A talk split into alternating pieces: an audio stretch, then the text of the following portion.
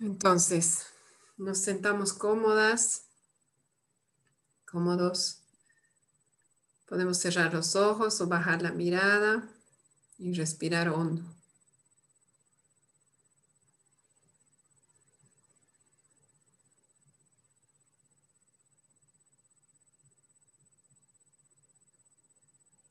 Tratamos de enfocar toda nuestra atención en nuestra respiración desde el momento de inicio de la inhalación hasta que termine y luego desde que empieza la exhalación hasta que termine, como siguiéndolas.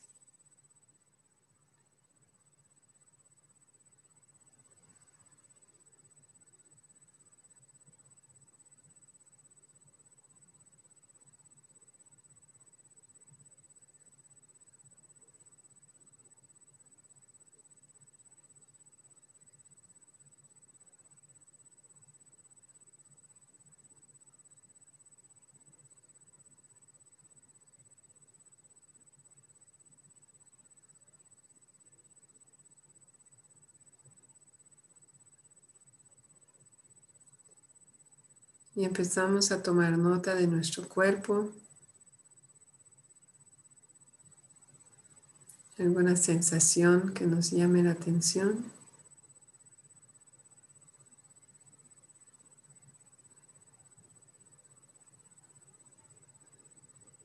agradable o no. Igual la observamos sin juzgar.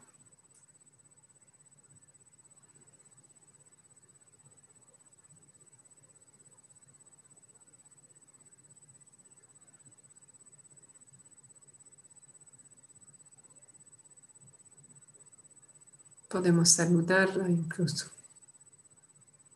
como diciendo, hola, te veo.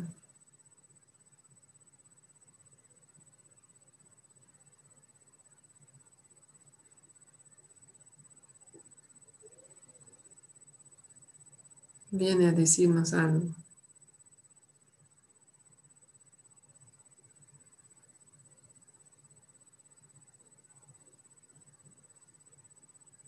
Y si quiero, puedo elegir alguna de esas sensaciones corporales, la que más me llame la atención. Y hago exactamente eso, pongo mi atención en esa sensación. Una atención curiosa, sin juicio, compasiva como mirándola.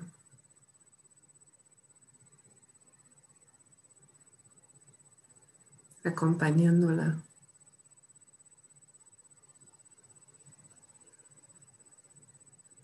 Como diciendo, estoy aquí. Aquí estoy.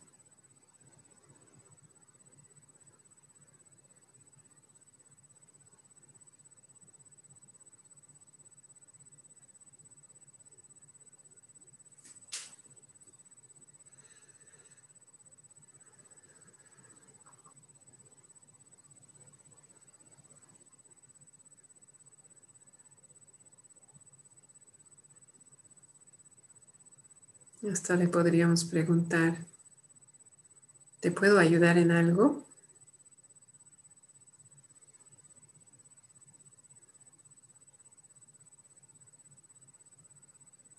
Por ahí me contesta, por ahí no.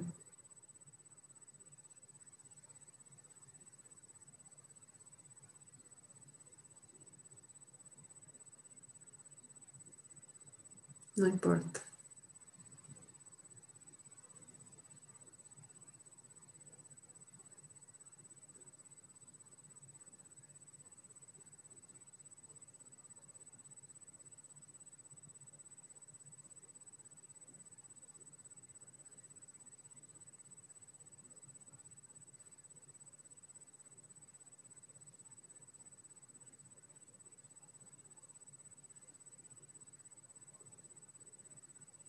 Puedo observarla como si la tuviera que describir.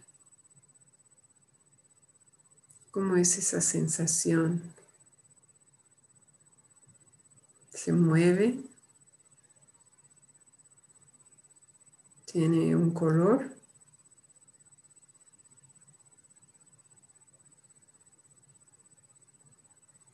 ¿Está asociada a alguna imagen?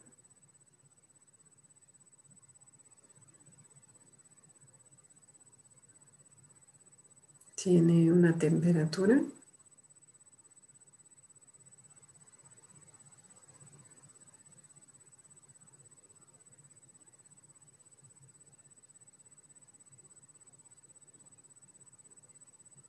No hay correcto ni incorrecto. Cualquier palabra que me sirva para describirla.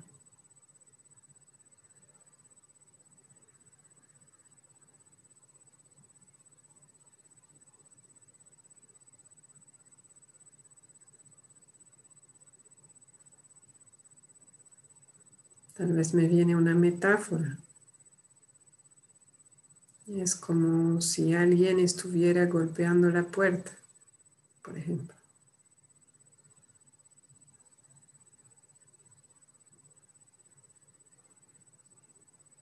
O es como las olas del mar.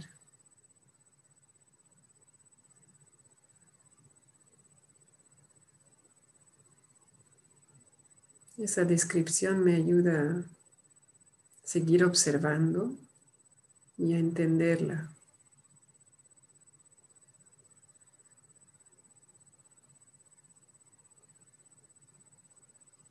Y en ese proceso tal vez la sensación se transforma en algo diferente o desaparece.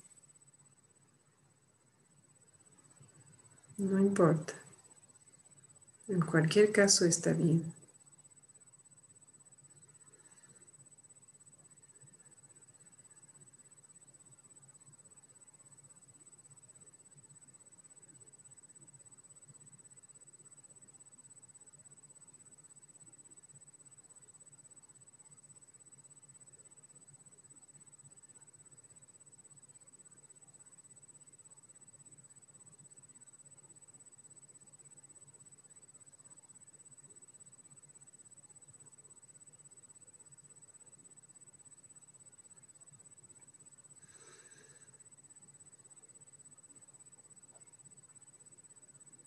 Y cuando me sienta lista o listo para volver, primero voy a agradecer a mi cuerpo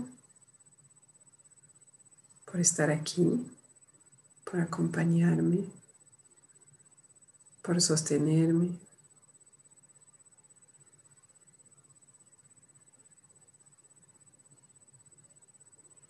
Y también por darme esta información través de mis sensaciones corporales. Incluso si no entendí muy bien lo que me quería decir, no importa. Es como un primer contacto.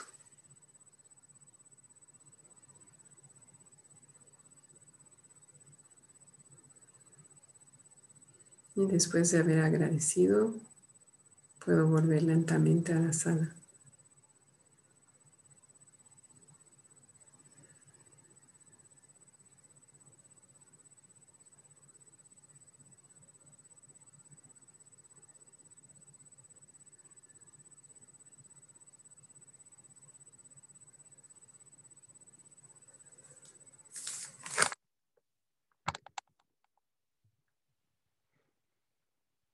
Bienvenidas, bienvenido. Qué gusto verles. Mm. Gracias por estar aquí. Em, hoy empezamos nuestra tercera sesión sobre el capítulo 3 del libro Crecer Juntos de Nerea Mendizábal. Y la meditación que acabamos de hacer eh, es inspirada de la técnica de focusing. Para los que quieren saber más, aquí tenemos una experta, que no soy yo, pues pero no sé si quiere que diga su nombre. no. Y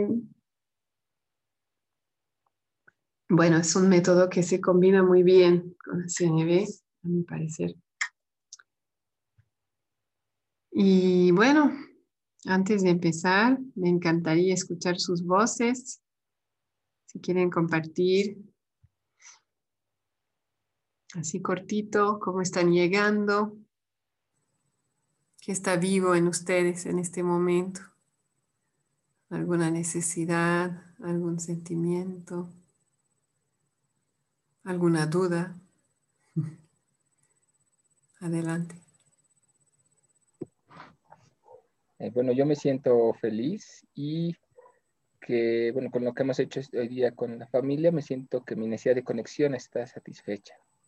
Mm. Gracias, Aline.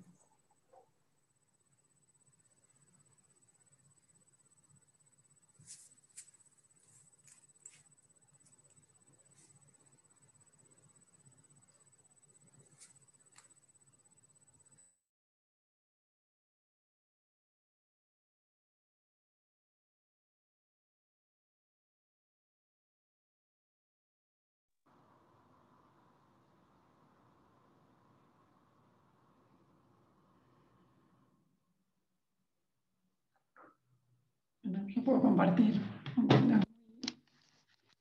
Eh, todo esto, yo hago focusing. Hoy a la mañana tuve una sesión súper intensa, así que todavía estoy como en un medio camino entre procesando todo lo que pasó hoy aquí. Gracias, Lea.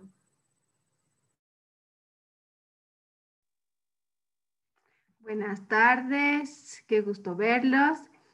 Em, yo me siento tranquila, feliz, em, porque he llegado a tiempo también a la reunión, porque me había propuesto cortarle el pelo a mi hijita y, y he terminado hace 10 minutos, así que estoy con una sensación de logro y feliz de poder estar aquí como quería, como quería. Así que nada, buenas tardes. Gracias, Tania.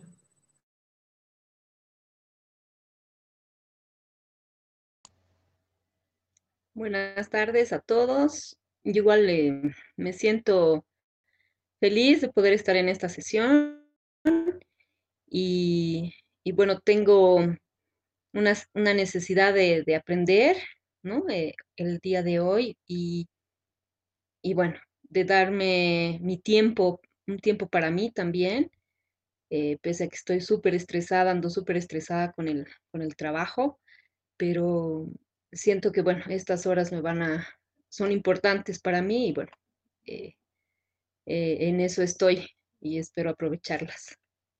Un saludo a todos. Gracias, Karina, bienvenida.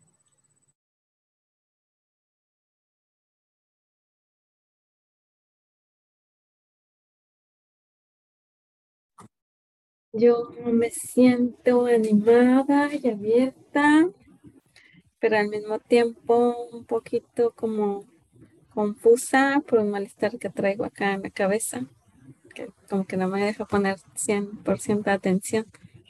Pero ya, así, así estoy. Gracias, Ana.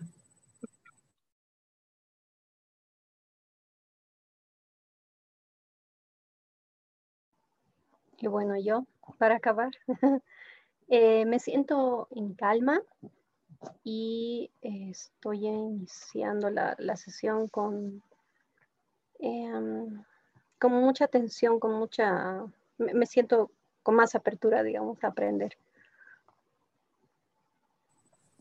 Gracias, Mel. Gracias a todos, todas. Yo me siento ahora más feliz y agradecida eh, porque me encanta así hacer una ronda, saber un poquito de cada persona. Así que gracias por compartir así ese poquito para que podamos escuchar a, a todos y saber de todos. Y estoy feliz por lo que vamos a hacer hoy. Voy a abrir mi, agenda aquí.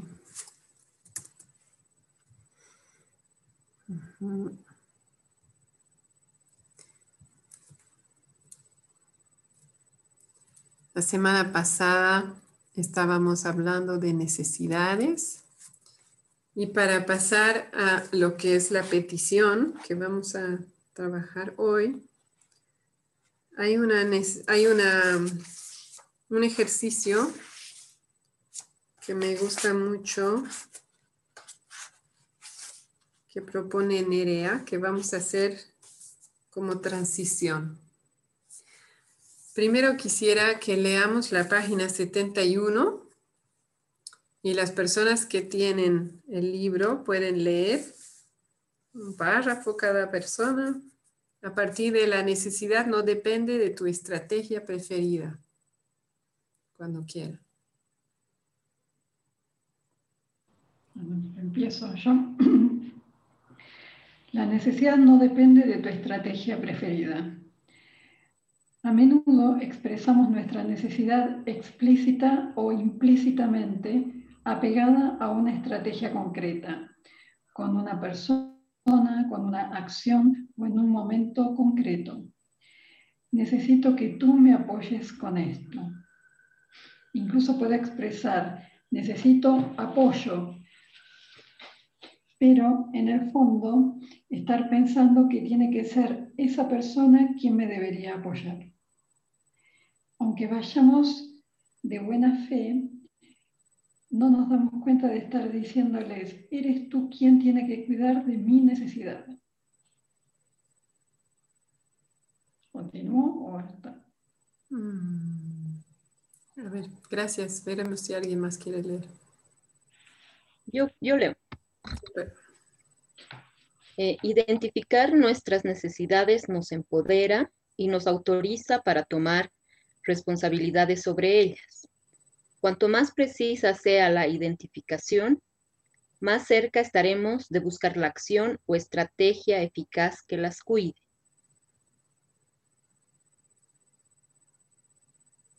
¿Quieres seguir el siguiente? Sí, que era cortito. Por ejemplo, si tengo un hijo que se despierta mucho por las noches y me observo irritada y cansada, puedo centrarme en luchar para que duerma más y asociar a esto mi cansancio.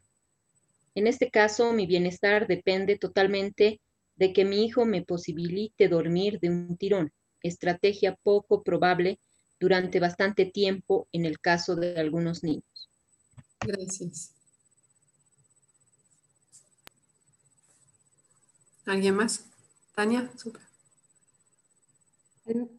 Al mismo tiempo, puedo hacerme cargo yo misma de mi necesidad de descanso, de apoyo y de nutrirme con tiempos pensados para mí también durante el día.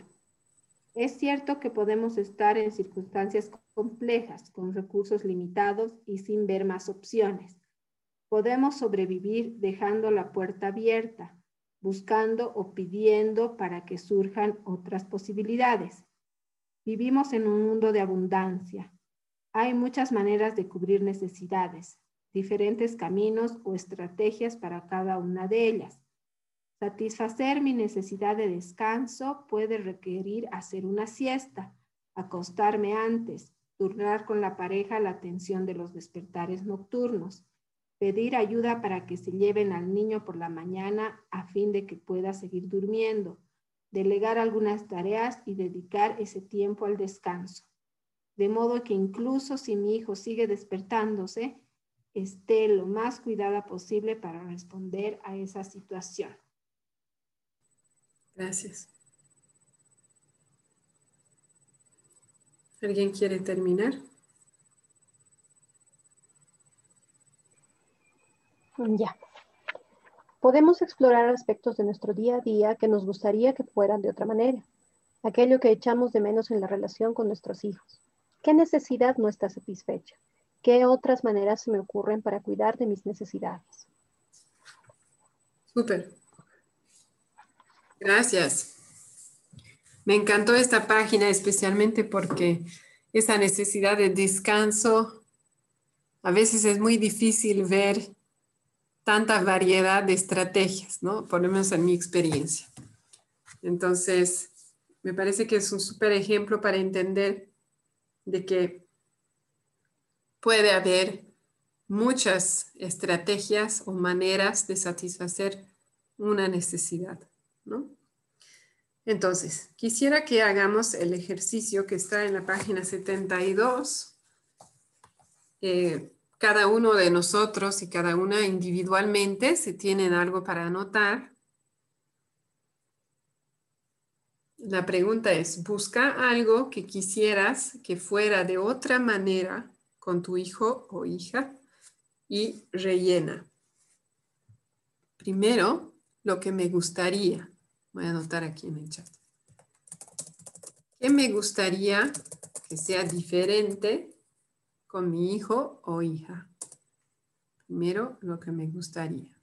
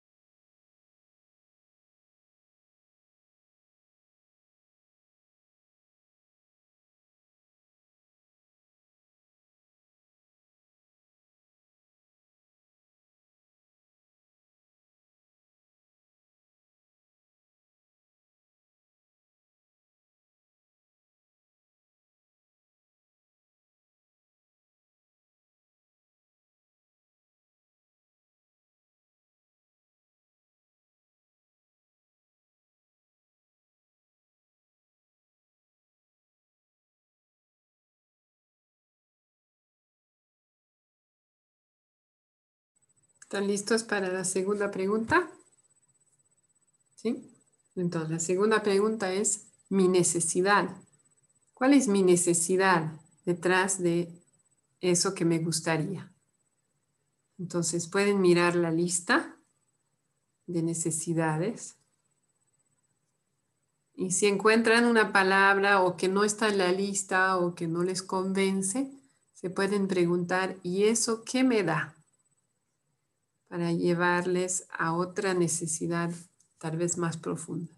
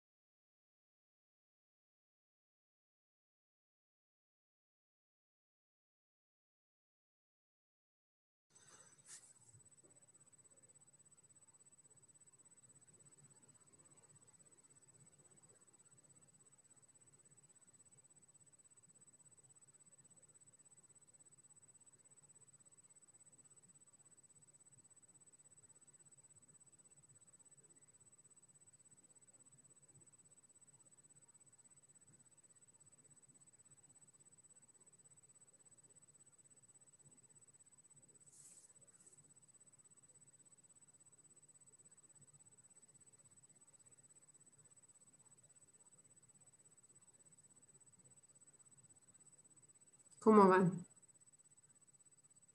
¿Bien? Un poco más tiempo, ok.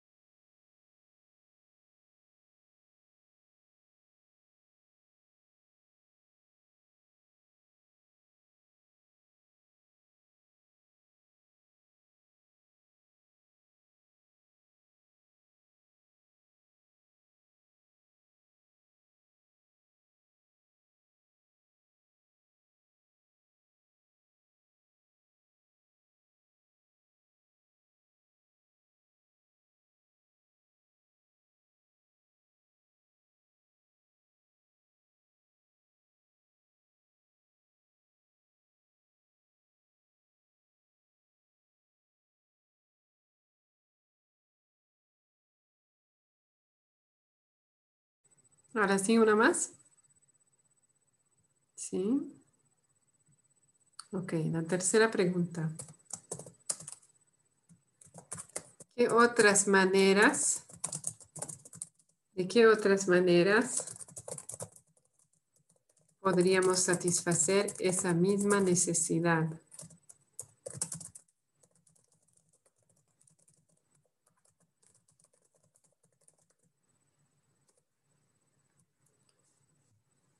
Maneras que no dependan de tu hijo o hija. En este caso, les invito simplemente a enfocarse en la necesidad y ver si les viene alguna otra idea. Y cualquier idea que venga la anotan y si no viene ninguna idea, no importa. Simplemente se quedan con esa necesidad por ahora, si no vienen ideas. Si vienen, las anotan sin juzgarlas, aunque suenen extrañas.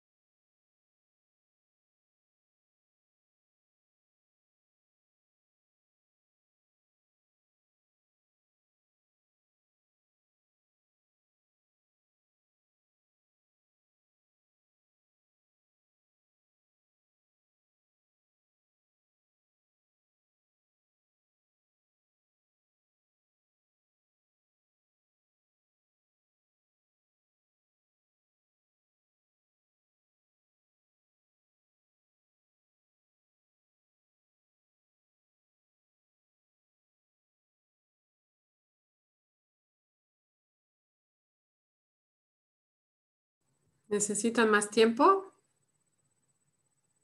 Poquito. Un minuto más.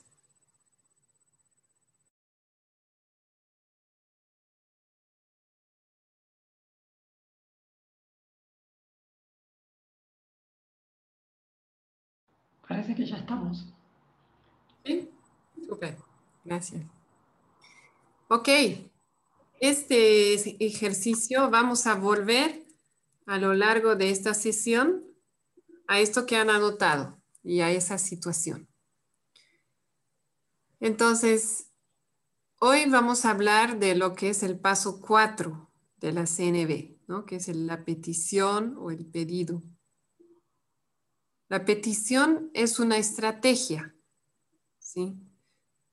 Como las, hace dos semanas vimos que cuál es la diferencia entre necesidad y estrategia. ¿Se acuerdan de alguna diferencia?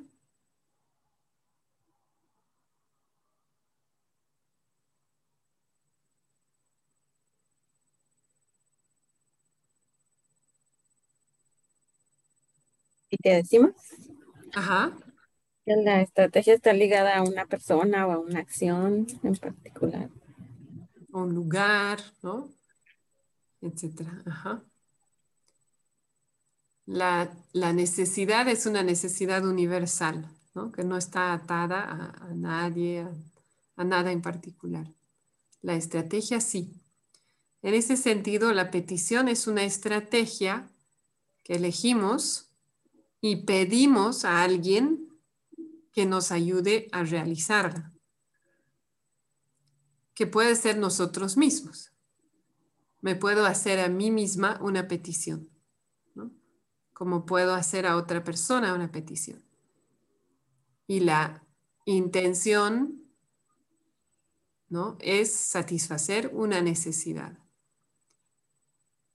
Entonces, no vamos a saltar a la estrategia, sino que haciendo los pasos de la CNB, vamos a ¿no? Observar, vamos a identificar nuestro sentir, y luego nuestras necesidades y recién desde ahí vamos a formular peticiones. Y la petición, ¿por qué es importante? ¿Por qué no nos quedamos con necesidad? Para saberle saber al otro en lo que puede contribuir a mi necesidad, a satisfacer mi necesidad. Exacto, gracias. Al formular una petición, estamos trayendo claridad sobre cuál es el siguiente paso. También estamos tomando responsabilidad de satisfacer nuestras necesidades. Si yo le digo a mi pareja o a mi hijo, cuando te veo, ¿no? Observación, cuando te veo mirar, mirar el celular mientras te hablo, Sentimiento, me siento frustrada. Necesidad, porque necesito escucha. Si me quedo ahí, lo más probable es que voy a generar más desconexión, porque es un poco como si estuviera, ¿no? Contando mi experiencia y luego se la lanzo y que vea qué hace con eso, ¿no? Como si yo le estuviera dando la responsabilidad de imaginar qué estrategias pueden satisfacer mi necesidad de escucha. En cambio, cuando yo digo esto y termino con la petición, ¿estarías dispuesto a poner el celular en la mesa mientras te termino de contar? Ahí estoy haciendo una petición clara, le estoy diciendo lo que quisiera que haga para contribuir a mi vida. Entonces, no solamente le estoy dando claridad, le, estoy facilitando la vida, porque le estoy diciendo, esto es lo que quiero, no tienes que pensar, no tienes que imaginar, ¿no? no tienes que adivinar, que muchas veces queremos que adivinen, ¿no? Pero también estoy tomando yo responsabilidad, no estoy diciendo, esta es mi necesidad ahora, te toca satisfacerla, ¿no? Sino que yo estoy diciendo, esto es lo que necesito, y esta es una posible estrategia. con la petición podemos avanzar, ¿no? Podemos dar un paso hacia adelante. Si nos quedamos sin petición, es un poco como si estuviéramos inmóviles, ¿no? Como escuché a una entrenadora certificada que se llama Liv Larsen, comparar con estar en el auto, sentado, cinturón abrochado, ¿no? he visto los espejos, todo está bien, motor prendido, pero no, sigo con el freno de mano y estoy en el garaje. Entonces, no voy a avanzar a ninguna parte, ¿no es cierto? Lo que no significa que no sea útil, ¿no? Llegar hasta el paso 3, identificar mis necesidades es súper importante. Pero si quiero empezar a satisfacer necesidades, tengo que tomar ese paso más, ¿no? Pero no siempre va a ser inmediato. Entre que yo hago ese proceso interior, ¿no? De autoempatía, o de recibir empatía de una tercera persona sobre una situación e identifico mis necesidades.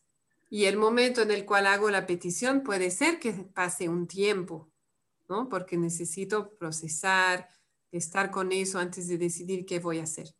Pero si no hago ninguna petición ni hacia mí ni hacia otra persona, es como si no hubiera ¿no? tomado ese paso de resolución.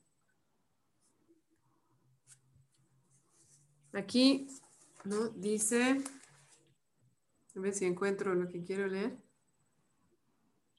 Aquí.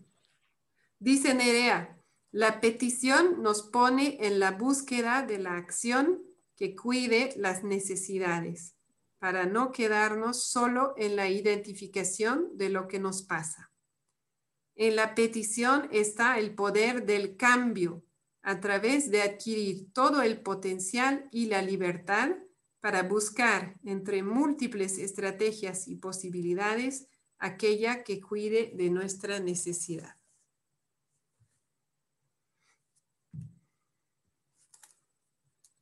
Entonces, el ejercicio que acabamos de hacer, ¿no? Identificamos lo primero, lo que yo a mí me gustaría que mi hijo haga distinto, por ejemplo, es una estrategia. Después vamos a la necesidad y en la tercera evaluamos, exploramos otras posibles estrategias. Antes de hacer peticiones a otras personas, es interesante, importante, tomarnos el tiempo de explorar diferentes estrategias para una misma necesidad. Eso nos permite estar menos apegados a una estrategia y por lo tanto hay más probabilidad de conexión en la interacción con la otra persona. Si yo estoy muy apegada a una estrategia, va a haber una energía de tensión en mí, ¿no? que vamos a volver a hablar más adelante, que va a dificultar la recepción de mi petición, ¿no? cómo se escucha. Por otro lado, si lo que estamos buscando es conexión, una vez que logramos conexión, realmente escucharnos, las estrategias surgen solas. Y tal vez yo tenía una petición de, ¿no? de que ponga su celular de lado para escucharme. Pero si yo me enfoco en la conexión, en entender tal vez cuál es su necesidad, y me entero de que, qué sé yo, está respondiendo a un mensaje de trabajo que le han pedido que conteste en este momento y luego tal vez me dice, me ofrece otra estrategia. ¿Sabes qué? Em, vamos a pasear y ahí me cuentas, Y ahí te voy a dar toda mi atención. Entonces, de la conexión puede surgir otras estrategias que incluso pueden ser más satisfactorias. Marshall hacía como retiros para parejas y él les daba un reto. Les decía, yo les apuesto que ¿no? ustedes me traen el conflicto que más tiempo ha durado, el conflicto de pareja que más tiempo ha durado, y lo vamos a resolver en 20 minutos desde el momento en el cual los dos han logrado escuchar la necesidad del otro. Entonces, en total no necesariamente era 20 minutos, ¿no?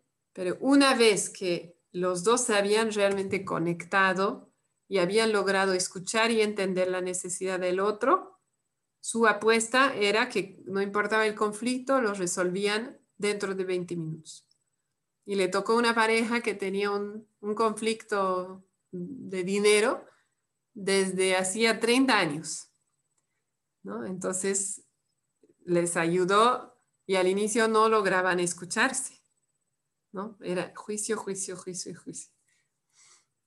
Pero una vez que logró que se escuchen, encontraron una solución. Entonces, la clave es la conexión. Y para eso es súper importante nuestra intención. Entonces, antes de hacer peticiones, es importante que volvamos a pensar cuál es mi intención al hacer esta petición, así como lo hacemos para todo el proceso, ¿no es cierto? Porque la intención es paso cero. Si yo tengo una intención de conexión, ¿no? de entender al otro, de resolver juntos, eso me va a ayudar mucho efectivamente a lograr conexión y y a encontrar una estrategia. Pero tal vez si detrás de mi petición hay, hay en realidad una intención de cambiar al otro, que el otro sea diferente, que el otro actúe diferente.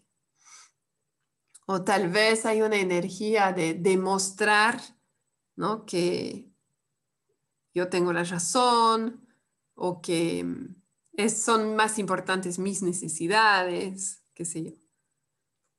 Tal vez incluso puede haber una energía de víctima, ¿no? Como que, ¿no?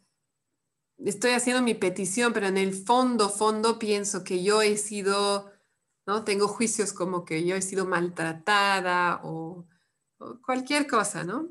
Entonces, es importante buscar qué hay detrás de nuestras peticiones. Entonces, Quisiera enviarles a salas pequeñas, menos una persona que se puede quedar conmigo. Y la van a volver a, lo que anotaron, a su primera respuesta, ¿no? Lo que me gustaría, han anotado algo ahí. Y sobre eso preguntarse cuál es mi intención detrás de esa estrategia. Aquí voy a anotar. Gracias, Mel y Ali, no hay problema, se quedan. Entonces, ¿cuál es? Mirar primero lo que escribí después de lo que me gustaría y preguntarme cuál es mi intención detrás de esa estrategia. Entonces, van a empezar con dos minutos de silencio para reflexionar y luego un minuto para compartir y la otra persona escucha sin juicio y luego intercambian. Total cuatro minutos, es bien cortito. No, es necesario que expliquen ni la situación ni la estrategia. Solamente comentar sobre las intenciones que encuentren. Y les quiero recordar que cualquiera sea la intención, no es algo malo. Si descubren que, ah, lo quiero cambiar, o lo quiero castigar, o cualquiera sea, ¿no? No es algo malo. Eso simplemente nos está dando más información. Entonces, ah, si me doy cuenta de que en realidad lo quiero castigar, ah, entonces yo tal vez tengo resentimiento. ¿Qué está pasando en mí? Es simplemente una puerta que se abre para más exploración interior. ¿Tienen alguna duda antes de ir a salas?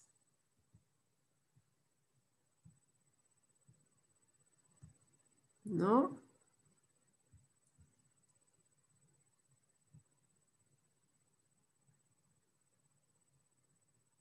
Ok. Entonces, cuatro minutos Listo. Cualquier problema pueden pedir ayuda.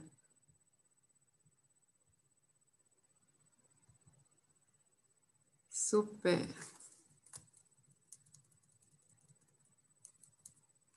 Ok.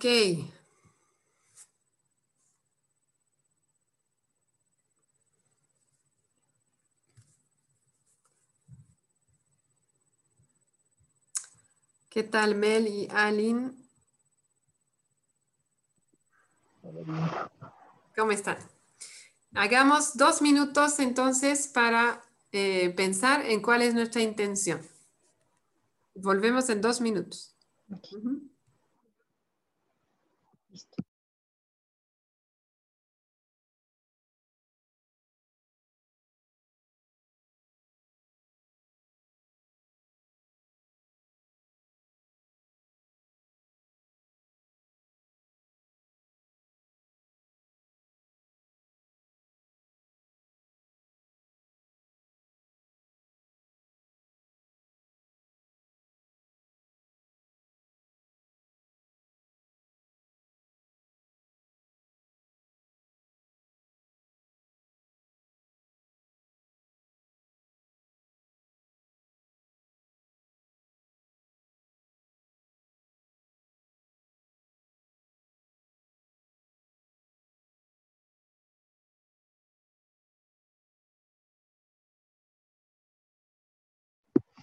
Vi un favor. ¿Cómo puedo identificar la intención? O sea, porque ahorita en lo que estoy viendo, lo que me gustaría, mi intención es, es que es muy genérico, o sea, no sé, muy disparada parece. ¿Qué, tipo de intención encuentras? Es que, por ejemplo, la, lo que me gustaría es que cuando el pequeño lo tengo que recoger de, o tengo que ir salirnos de la casa de mi papá, por ejemplo, no haga berrinche. Entonces, mi intención es poder, es eso, es como cumplir lo, lo, lo pactado o irnos tranquilos, digamos, o es eso, pero no sé si está bien como intención, o sea, no sé si es, parece más como no sé, sentimientos de otras maneras o necesidades con otras palabras. Ajá, como necesidad, sí. A veces, claro, a veces nos preguntamos cuál es mi intención y es, nos sale algo muy parecido a la necesidad, ¿no? Como que suena necesidad de honrar compromisos, de tranquilidad, ¿no? Pero, pero yo escucho también que hay una intención o un, tal vez podemos usar otra palabra como como esperanza, no sé, de que haya un cambio en el comportamiento, ¿no? Porque estás diciendo que no haga berrinche. Entonces, como que hay una intención ahí de, cambio, estás buscando un resultado eh, específico, ¿no? Eso nos podemos preguntar, ¿cuál es mi intención o qué estoy buscando? También nos puede ayudar esa pregunta, ¿no? Ah, ya, meta. Gracias, Vi. Está, ya puedes compartir, Mel, porque no nos queda mucho tiempo. Eh, ya. Eh, sí, mi intención detrás de lo que he escrito, de lo que me gustaría, es que cambie mi pequeño directo.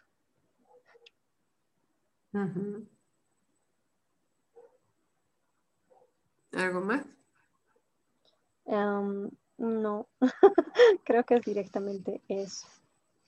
Que cambie. Sí, la, intención es que cambie el comportamiento. ¿Y Aline, tú querías agregar algo o no?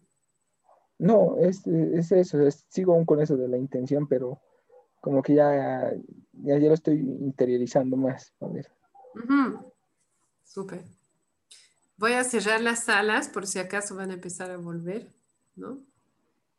Entonces ahí, otra vez, ¿no? No importa cuál es la intención que hayamos encontrado, simplemente nos permite estar más conscientes de qué es lo que estamos buscando. Entonces, si yo estoy buscando un cambio en el comportamiento, significa que estoy bastante apegada a la estrategia, ¿no? Es decir, porque el comportamiento es como una estrategia para satisfacer una necesidad, ¿no? Todas las acciones son estrategias para satisfacer necesidades. Entonces, Si yo estoy buscando un cambio en el comportamiento, es como que no estoy dejando mucho espacio para eh, que la otra persona también participe de la decisión de satisfacer mi necesidad. ¿Te puedo tomar tu ejemplo, Aline, para dar más claridad? ¿Sí? Entonces, por ejemplo, si en este caso, ¿no? Yo escucho que hay una necesidad de tranquilidad o de honrar compromisos, pero lo que estás buscando, o sea, tu anhelo, digamos, es, como dijiste, que no haga berrinche cuando salimos de la casa, ¿no? De, no me acuerdo, de los abuelos, creo. Entonces, aunque tu necesidad es tranquilidad, ahí es como si estuvieras viendo solo una estrategia, ¿no? Que no haga berrinche, o sea, que al salir se porte ¿no? Así como que salga feliz y camine y no, y no pare y vaya al auto o, vaya a la calle conmigo, digamos, ¿no? Entonces eh, ahí nos damos cuenta a través de esta pregunta de cuál es mi intención, nos damos cuenta de que, ah, estoy apegada al resultado, estoy buscando un resultado específico. Eso significa que va a ser muy difícil para mí recibir un no a mi petición. Eso lo vamos a tocar un poquito más adelante. Entonces, la intención de hacerme la pregunta es esa, darme cuenta si, si yo estoy realmente queriendo buscar una solución o en realidad yo ya tengo la solución y quiero que sea esta y no estoy dispuesto a, a negociar. Entonces, nos damos cuenta como de nuestra energía. ¿Se entiende mejor?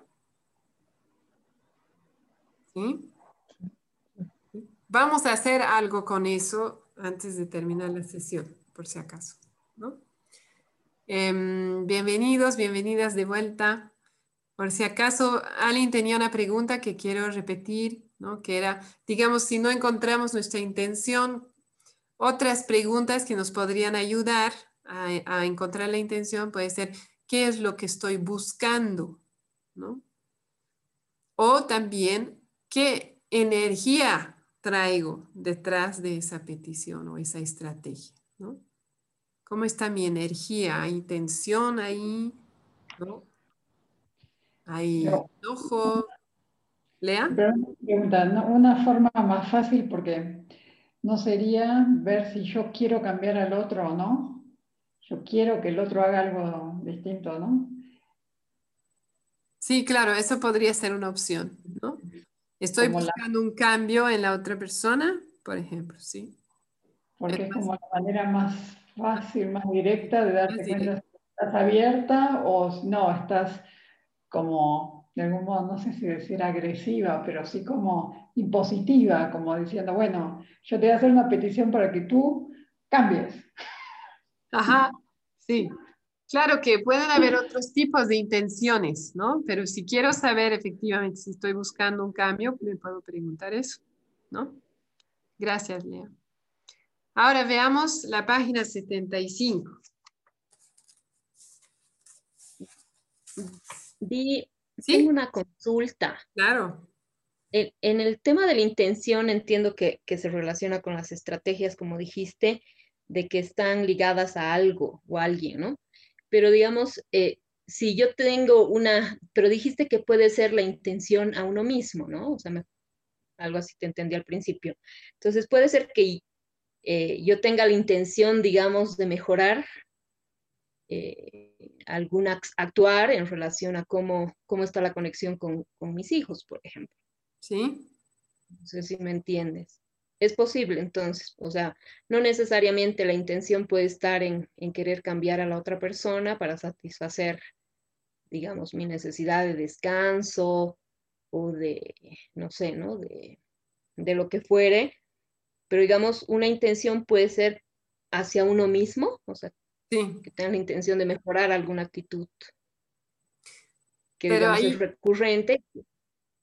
Ajá. Eso, no sé si pero ahí puede, digamos, ¿cuál es tu intención ahí? O sea, tal vez tienes una intención de cambiarte a ti misma.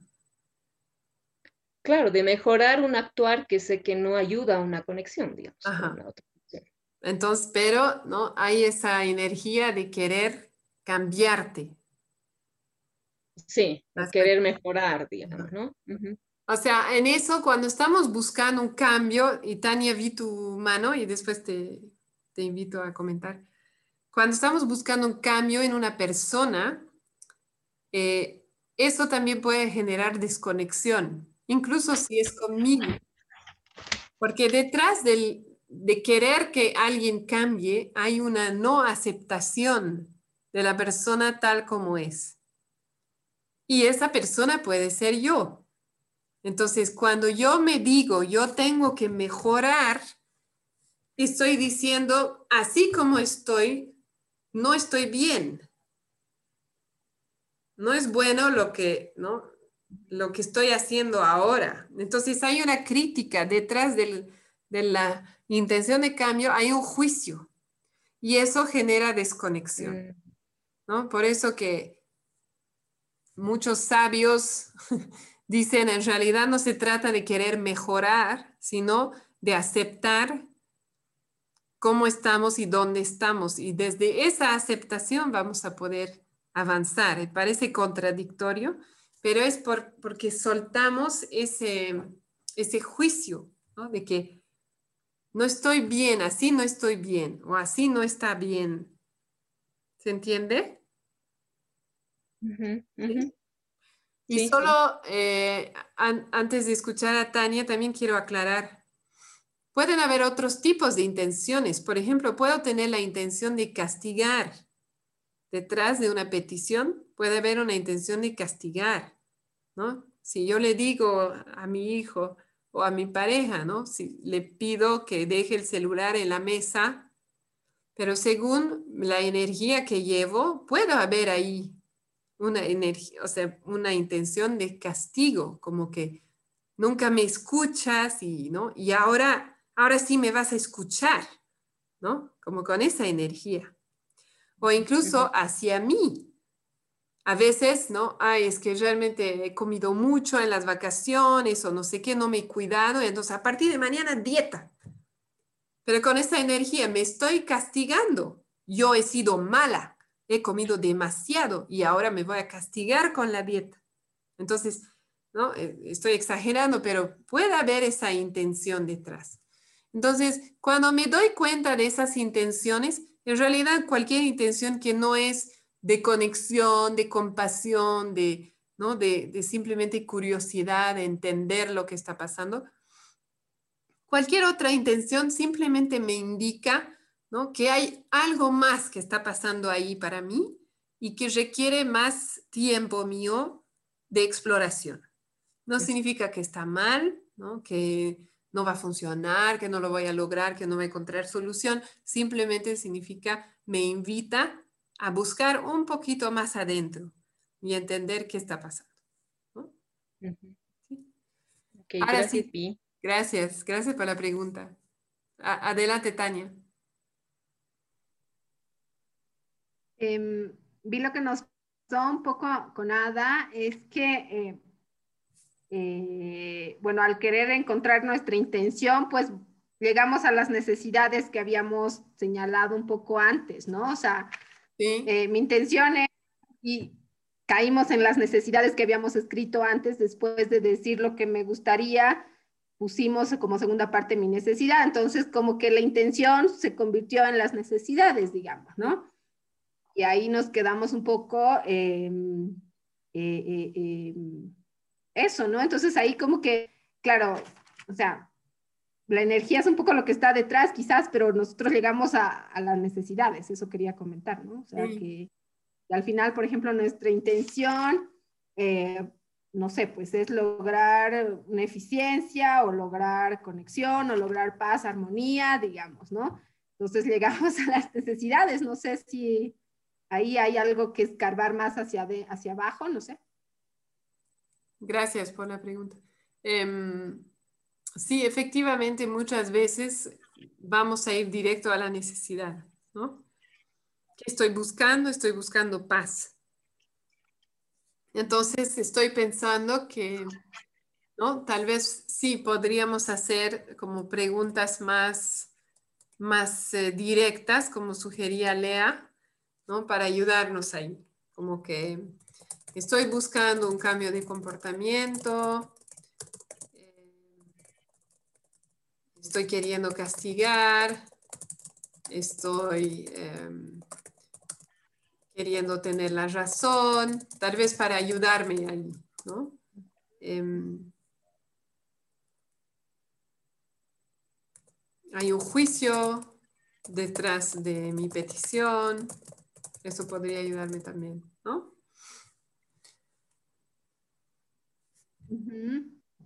Y si las respuestas a todas esas preguntas es no, digamos, puede ser estoy en conexión, o sea, puede ser una necesidad de atención, o sea, puede ser la misma. O sea, eso apuntamos, ¿no?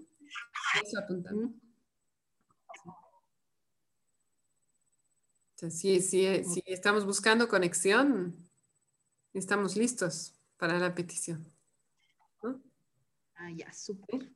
Súper. O sea, la idea es un poco ver que esta intención se acerque lo más posible a la, a la conexión. Ajá. Conexión, compasión, entender, algo de curiosidad. Todo eso indica que estamos con el corazón abierto, ¿no?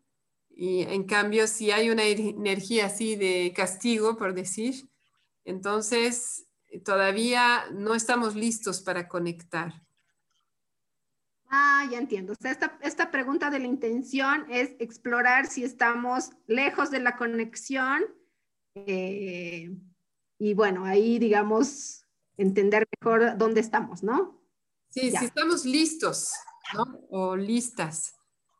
Sí, porque si estoy, si mi petición conlleva un juicio, en realidad no estoy lista para conectar. Entonces, digamos, puedes dejar tu celular en la mesa mientras te cuento. Incluso si dice que sí, voy a seguir molesta. Si estoy con esa energía de juicio, de castigo, ¿no? De que nunca me escucha. en realidad no importa si dice sí o no, yo no, no estoy en un lugar de conexión. Entonces, si me doy cuenta antes, mejor no le hago la petición, voy a respirar en la sala de al lado, ¿no? Voy a tomar aire, me, me doy autoempatía y vuelvo. Y recién cuando esté en un lugar de conexión voy a poder hacer la petición. Ah, ya. ¿Sí? Ok, es esto es para ver si estoy lista para hacer una petición genuina, digamos. Sí. Ya, súper. Gracias. Gracias. Que en realidad al ser el paso cero, ¿no? Idealmente lo haríamos antes del paso uno. Entonces, ¿no? ¿Cuál es mi intención? Ah, es esta. Ah, no, entonces ahorita no le voy a decir nada, voy a respirar y vuelvo, ¿no? cuando estoy con otra intención, ¿sí? ¿Ada? ah, perdón. Ah. ah Oye, es que, ok.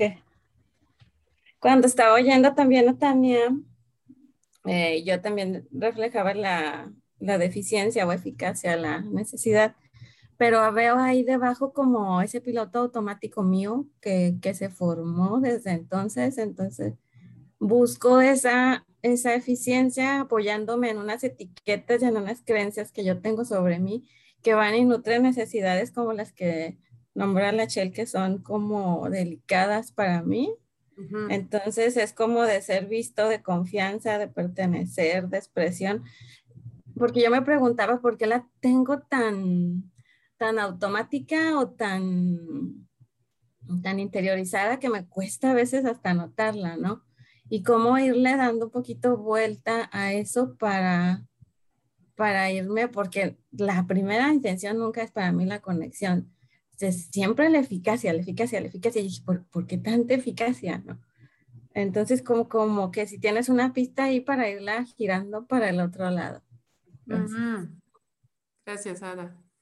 Em, quisiera preguntarte si en ese momento sientes urgencia. Sí. Sí. es como, o sea, la etiqueta que yo apoyo es la de inteligente, porque a mí me nombraba inteligente, entonces como que yo tengo que también demostrar esa etiqueta a la hora de resolver los problemas, ¿no? Y por otro lado, como que hay que aprovechar el tiempo, los recursos, no sé, y, y también ese amor a la estrategia, porque yo ya analicé no sé cuántas opciones y esta es la mejor, ¿no? son muchas cosas ahí mezcladas que yo veo. Ahorita que en cuenta cuando platiqué con Tania. Mm, gracias. Em, ¿Por qué te preguntaba si hay urgencia?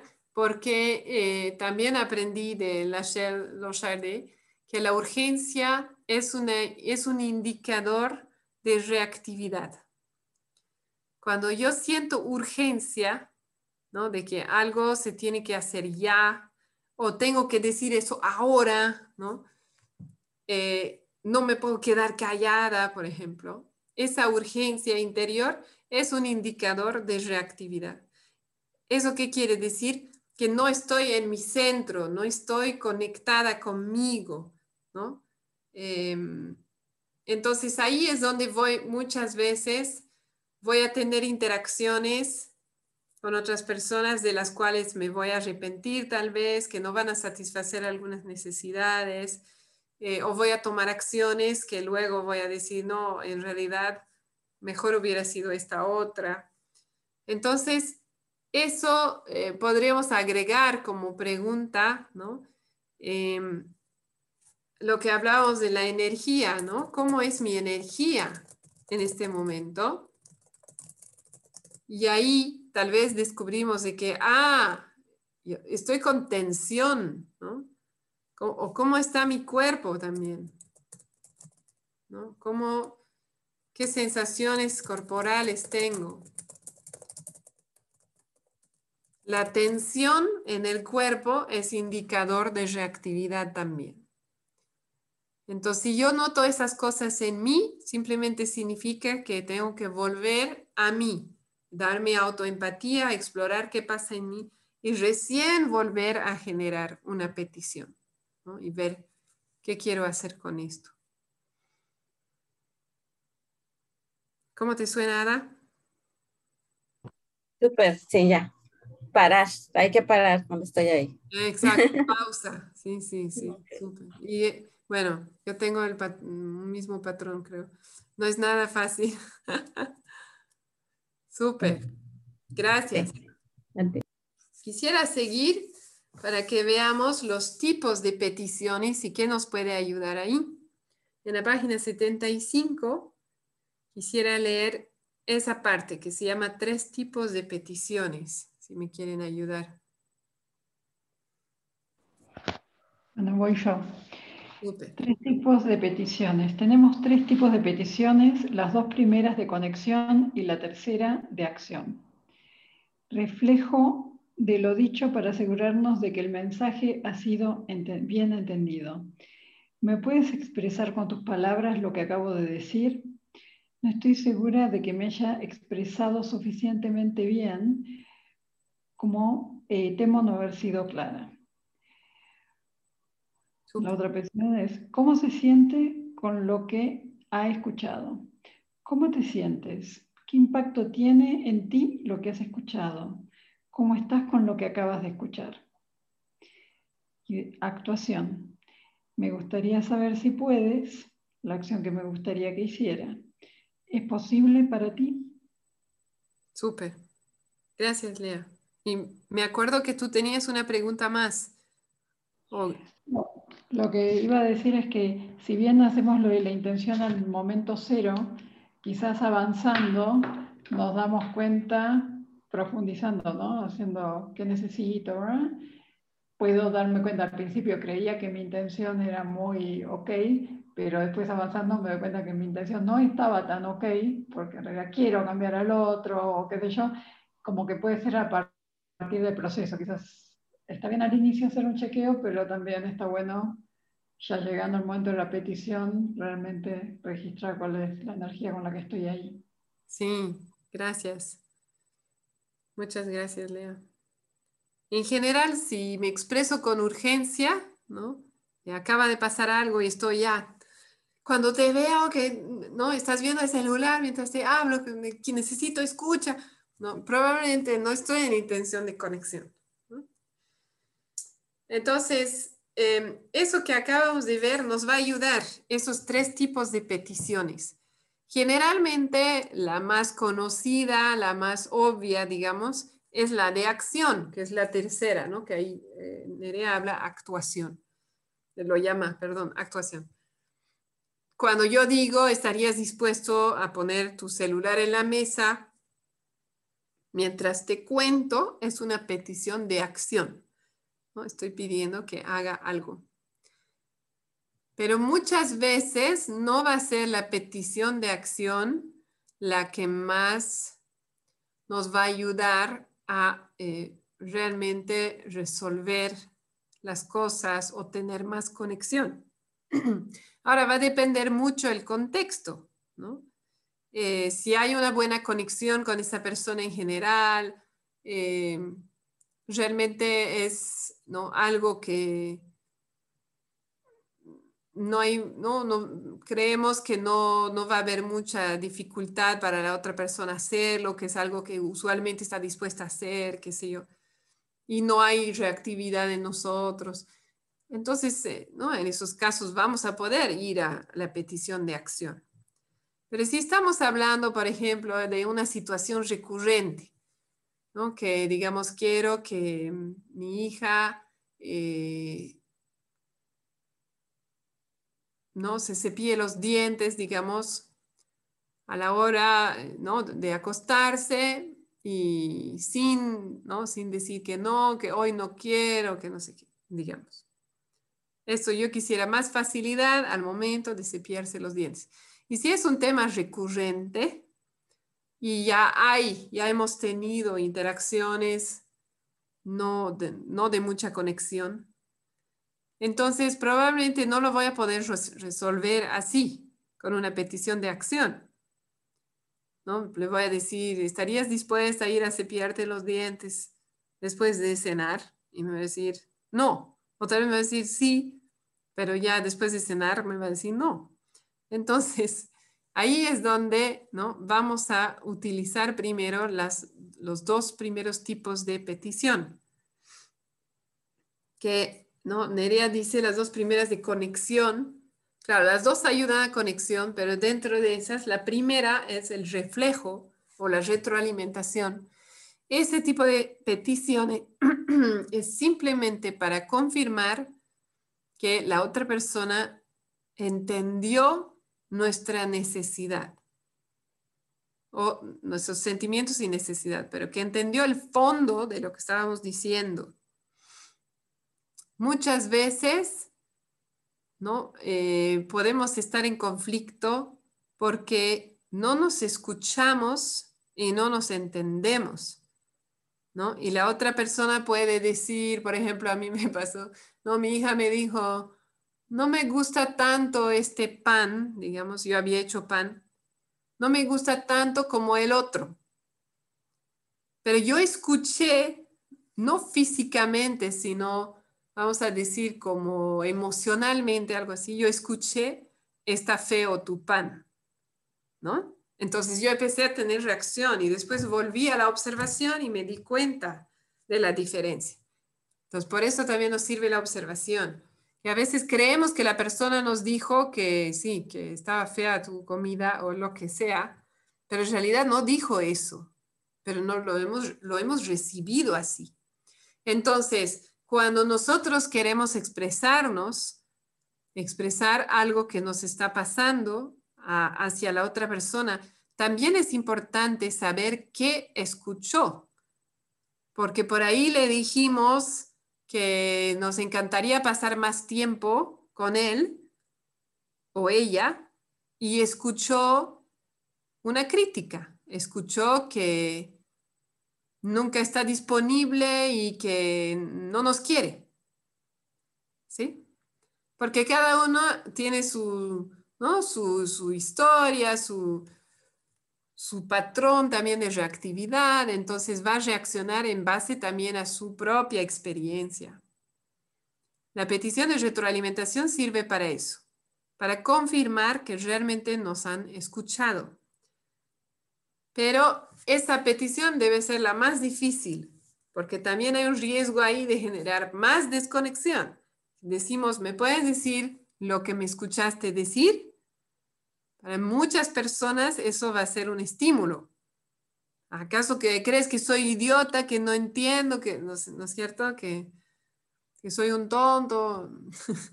claro que te estoy escuchando, obviamente te entendí. Entonces, no nos va a ayudar. Por eso que aquí Nerea lo pone muy bonito, ¿no? Me puedes expresar con tus palabras lo que acabo de decir. Todavía, o sea, yo, sí, a un, a un niño le podría decir eso, pero a un adulto es más difícil.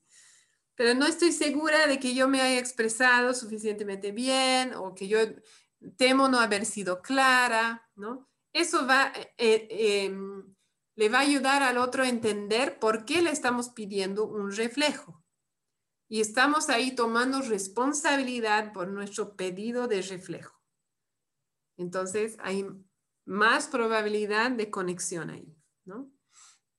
Y de que esté dispuesto a responder. Eh, yo con mi hija pequeña empecé temprano y entonces eso no es un estímulo para ella. Y digo, ¿me puedes decir lo que entendiste? porque también los niños pequeños simplemente hay cosas que no entienden, que, entienden diferente, ¿no? Y si no confirmamos, bueno, a veces puede terminar siendo muy chistoso cuando descubrimos que habían entendido otra cosa, pero a veces no y puede generar conflictos. Entonces, es interesante también tener esa costumbre ¿no? de, de, pedirles sin que haya ahí tensión, exigencia, y que se acostumbren a, reflejar y eso va a ir mejorando nuestra conexión. Entonces, ese es el primer tipo de petición, retroalimentación. Después tenemos el pedido de conexión, ¿no? ¿Cómo se siente con lo que ha escuchado?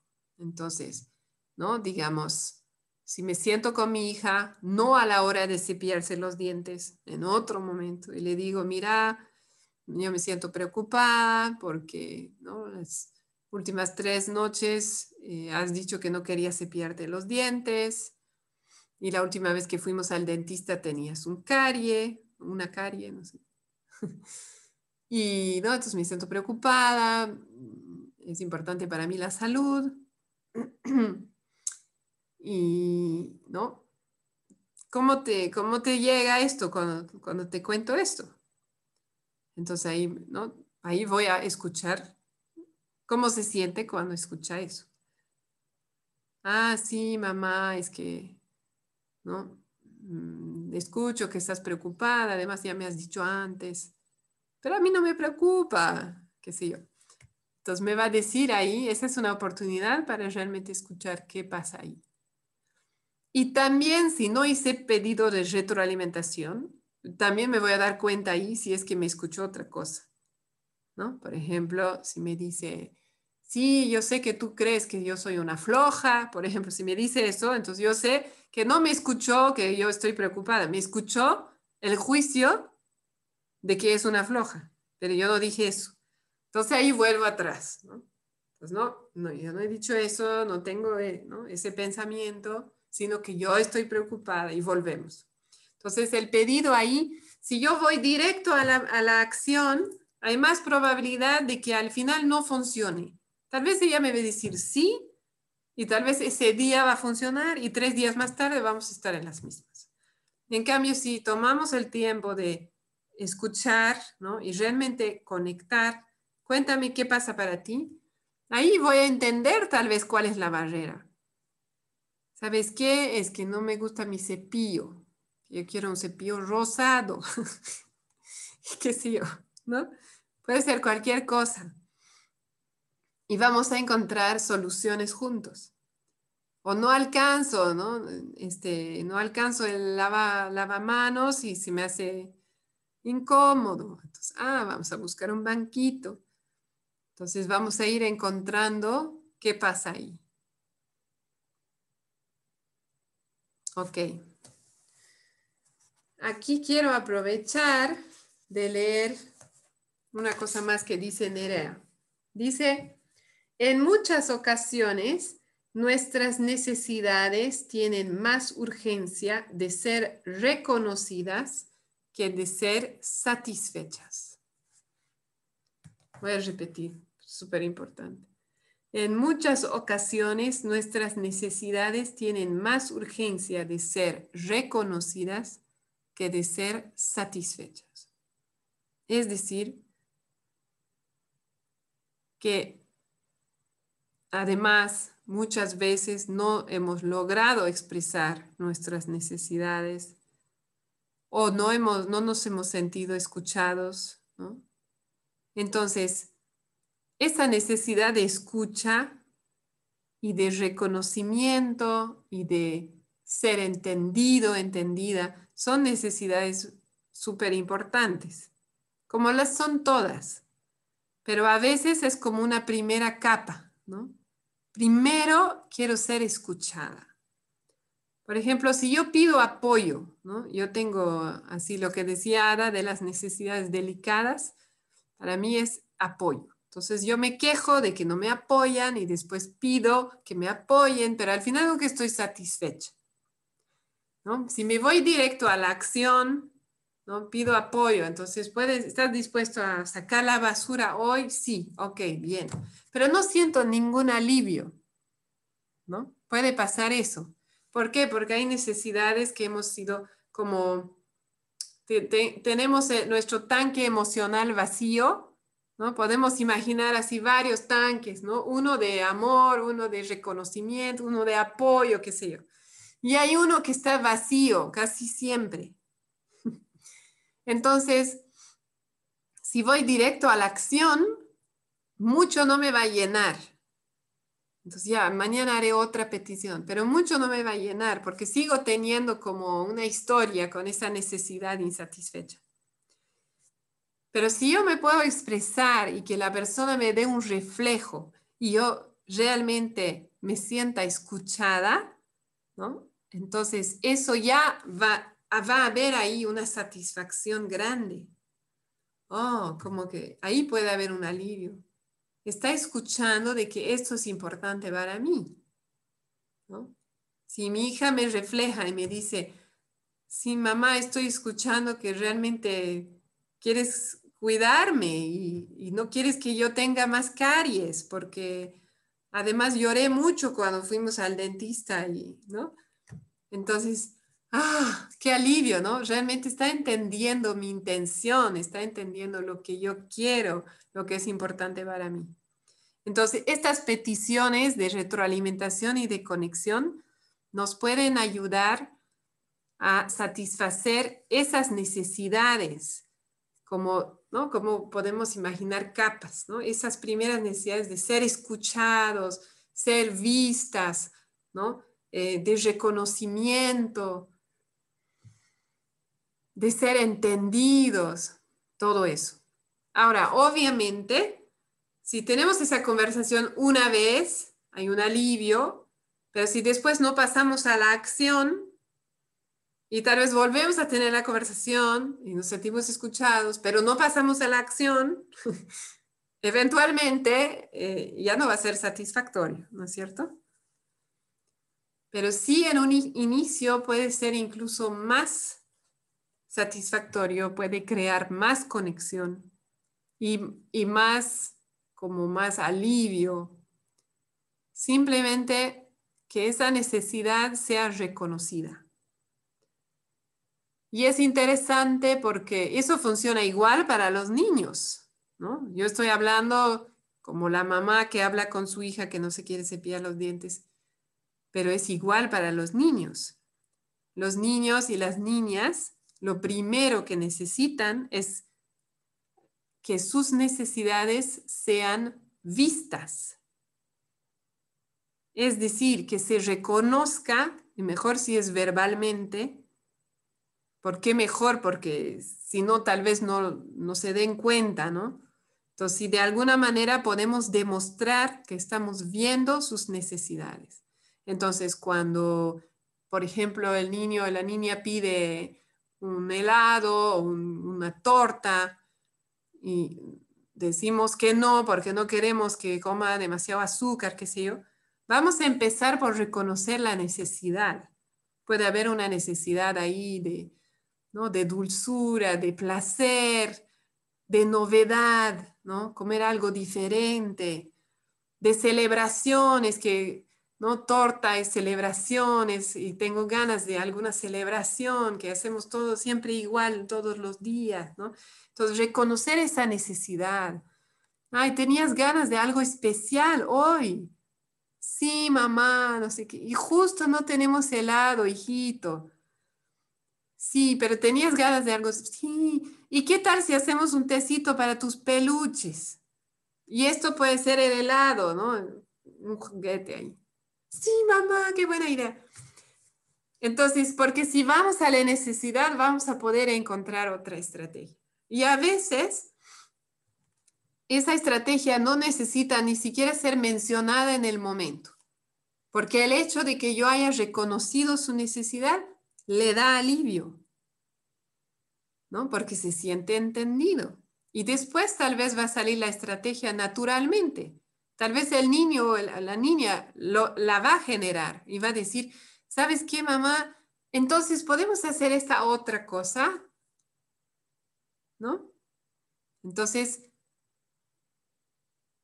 por eso a veces puede generar confusión esa idea de que las necesidades de todos y todas son iguales de importantes. Pero a veces me preguntan, ¿no? Pero ¿cómo puedes hacer para satisfacer a todas las necesidades de todos en el mismo momento? Y es porque no necesitamos satisfacerlas al mismo tiempo, pero sí reconocerlas. Sí reconocerlas. Podemos reconocer las necesidades de todos y todas al mismo tiempo, ¿no? Y justo nos toca ir al dentista, ¿no? Y yo que tengo una necesidad de honrar compromisos, y tú no quieres ir al dentista porque la última vez, ¿no? No fue muy agradable, o porque ahorita estás jugando, entonces veamos, reconozcamos esa necesidad. Y reconozcamos que tal vez en este momento no vamos a poder atender a las necesidades de todos, pero me voy a acordar de esa necesidad y la voy a nombrar y luego vamos a ver qué podemos hacer para atenderla. ¿Sí? Ok. ¿Alguien tiene una duda? Sí, Vi. A mí mientras te escuchaba, me surgió la duda de, que sí, evidentemente a veces eh, no reconocemos esas necesidades, ¿no? Pero, por ejemplo, ¿qué pasa en el caso de que, eh, no sé, Mm, mi hijo me pide alguna cosa, ¿no? Que quiere ir al cine y por alguna razón le decimos que no podemos ir. Y eh, es probable que yo no, digamos, no esté reconociendo esa necesidad o que sí la reconozca, pero que no la pueda satisfacer, ¿no? En ese momento. De pronto la puedo satisfacer luego. Pero digamos, hay una reacción de él de ponerse a llorar y de decir, no quieres, ¿no? Y, listo. Y es todas las soluciones como que la respuesta es llorando. Entonces, ¿qué haces en ese caso? Reconoces su necesidad, está bien, pero no necesariamente la puedes satisfacer, ¿no? Entonces, ¿cómo, cómo manejas eso eh, buscando estrategias, digamos? Yo, para mí la estrategia sería, sí, vamos a ir en otro momento, no ahora cuando tú quieres. Entonces, lo primero que te pregunto es, ¿cuál es su necesidad en ese caso? Eh, eh, que quiere ver algo, o sea, es bien eh, temático, digamos, no sé si es la palabra, pero quiere ver esa película que está ahorita de moda y quiere verla a ese momento. Entonces yo entiendo que su necesidad es de recreación, digamos, de, de, no sé, de, de placer, de ver, de entretenimiento, ¿no? Ajá. Pero si no le satisfaces en ese momento, ahí generas sentimientos, digamos, del contrarios, digamos. Ajá. Entonces ahí hay dos cosas que yo quisiera decir. Lo primero es que si te vas a la necesidad, te das cuenta de que su necesidad, si es diversión, digamos. Entonces, ¿cuáles otras estrategias pueden haber para satisfacer esa necesidad? Puede ser que su estrategia preferida sea ir al cine y ver la última peli, pero Si su necesidad es diversión, pueden haber otras estrategias. Ahora, también, ¿no?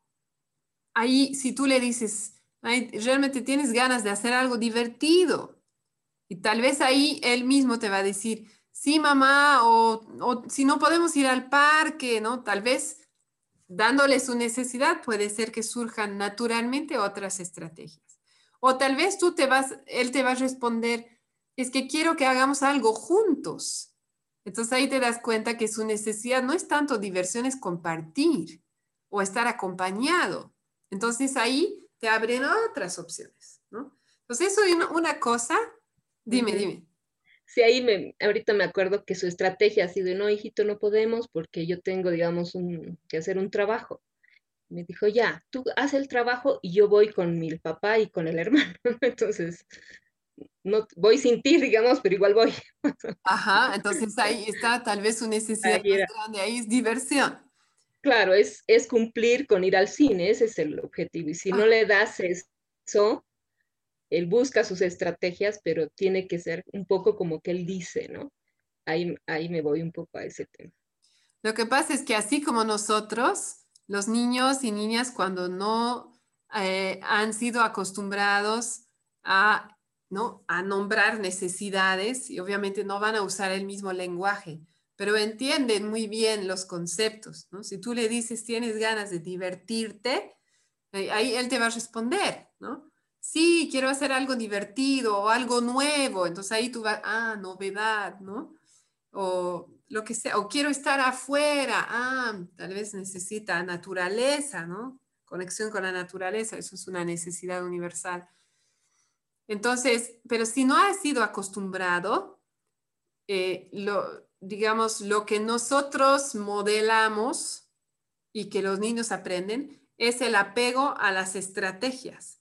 Entonces, los niños también van a hacer eso, ¿no? Si yo usualmente me ven apegada a una estrategia como que, no sé, qué sé yo, a las 8 te acuestas y punto, es una estrategia a la cual estoy apegada, estoy modelando eso, también los niños van a estar apegados a sus estrategias.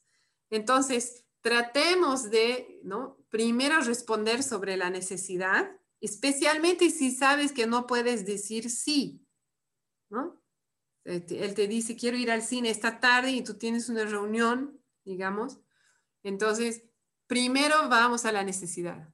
¿Tienes ganas de divertirte? Entonces, con, con la práctica se va a hacer más fácil también para él ver que ah, hay diferentes formas, pero al inicio tú le puedes sugerir, Ah, tienes ganas de divertirte, ¿no? Sí, no sé qué. Ah, ¿y qué tal si es? ¿O qué tal si este otro? Y ahí ver qué pasa, ¿no? Eso es uno.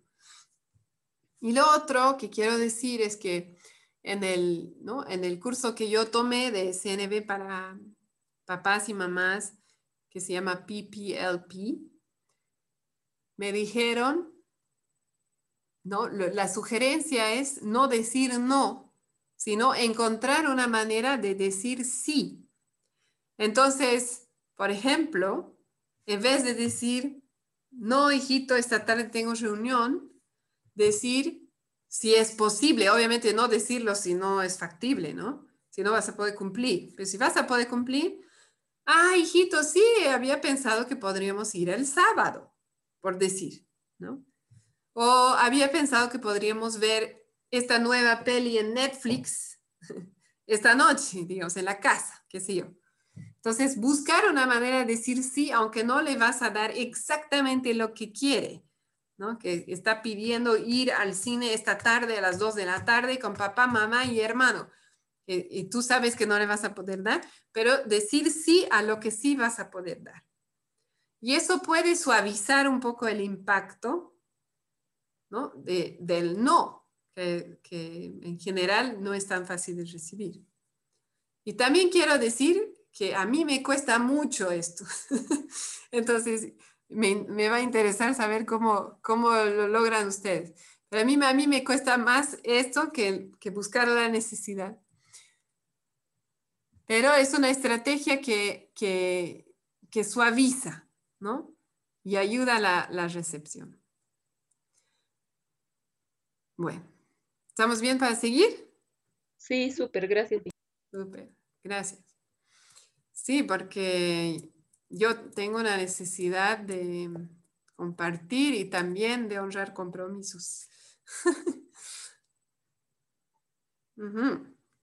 Entonces, quiero terminar con em, las características de las peticiones. Son cuatro, ¿no? Que Nerea las tiene, igual no, no lo vamos a ver ahorita, pero ella las tiene en la página 74, ¿no? Yo lo digo con otras palabras, pero es lo mismo. La petición, cuando yo hago una petición, tiene que ser factible en el presente. Es decir, tiene que ser factible ahora. Por ejemplo, puedes dejar tu celular en la mesa, es algo factible ahora. Si no hay mesa, no es factible. ¿No es cierto? Entonces, tiene que ser factible. No voy a pedir, digamos, que me regale una joya sabiendo que en este momento no tiene la capacidad financiera para hacerlo. ¿Qué sé yo? Tiene que ser una acción concreta. Incluso cuando yo estoy pidiendo reflejo, es como una acción concreta, ¿no? Digamos, me, me podrías decir lo que me entendiste porque no sé si fui clara, entonces estoy pidiendo que me diga lo que entendió. Es una acción concreta. Tiene que ser afirmativa. Voy a pedir lo que quiero y no lo que no quiero. ¿Por qué? Porque cuando yo pido lo que no quiero, estoy trayendo toda mi energía e incluso la atención de la otra persona a lo que no quiero.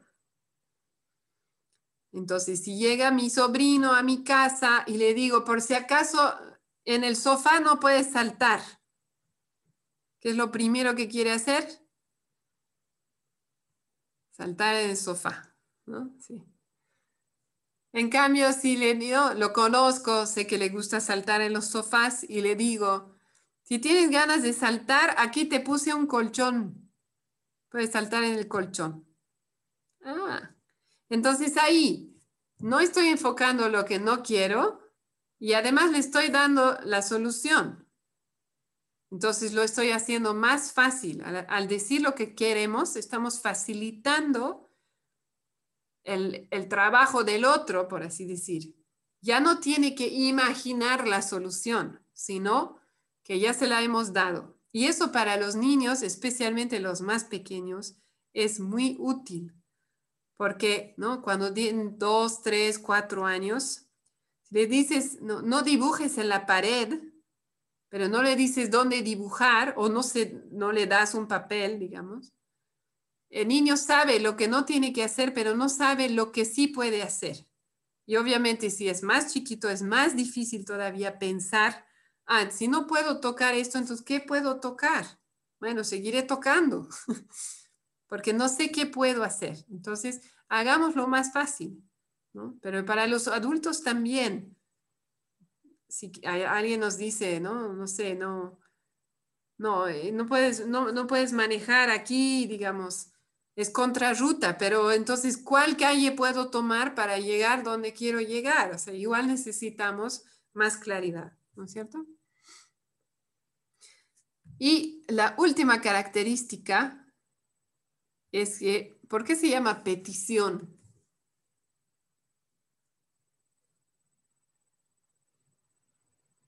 ¿Saben?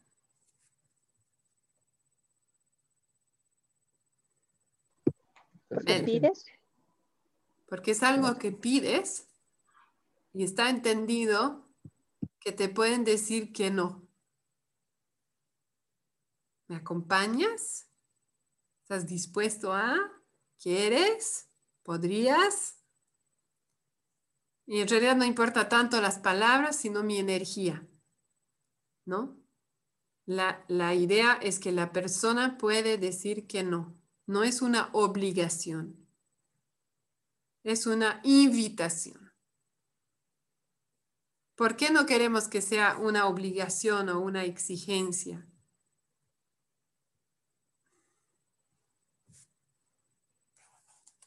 ¿Por qué no?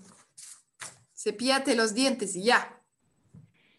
Porque si no, no tiene en cuenta la necesidad del otro. Ajá. Y a la larga, ¿qué genera? Desconexión. Desconexión. Desconexión, resentimiento, ¿no? Eh, también genera desconexión de sí. El niño, la niña, los niños, y eso nos ha pasado a muchos de nosotros, y puedo hablar por mí, cuando hemos sido criados en un sistema más autoritario, ¿no? donde haces lo que te piden, te desconectas de ti y en algún momento ya no sabes qué quieres tú, porque, o sea, en general va a un lado o al otro, ¿no? O te vuelves buen, buen, buen soldado, ¿no? buena niña, buen niño y haces lo que te piden, y en algún momento de tu vida te das cuenta que no sabes qué quieres,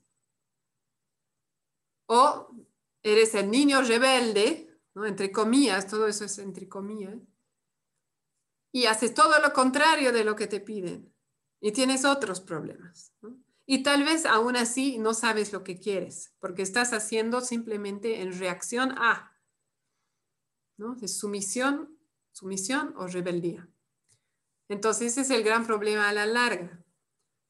Por eso queremos tomar en cuenta las necesidades del otro, queremos encontrar acuerdos, incluirlos en las decisiones.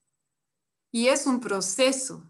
Si hemos empezado por lo autoritario, llegar a eso es un proceso yo les digo, yo sigo en ese proceso de transición. O sea, no es así, Ah, desde mañana ya no doy órdenes. no es tan fácil, ¿no? Entonces, está bien también darse tiempo. Primero acostumbrarse a la idea. Eso es lo primero. Y ver si eso es lo que quiero. Y si es así, entonces también tenerse paciencia. Pero la principal, eh, el principal riesgo es ese. Entonces, cuando estamos en CNB, buscamos hacer peticiones y no exigencias. ¿Cómo voy a saber si no estoy en exigencia? Aquí en la página 77 abajo, si alguien quiere leer, dice hay dos maneras. 77.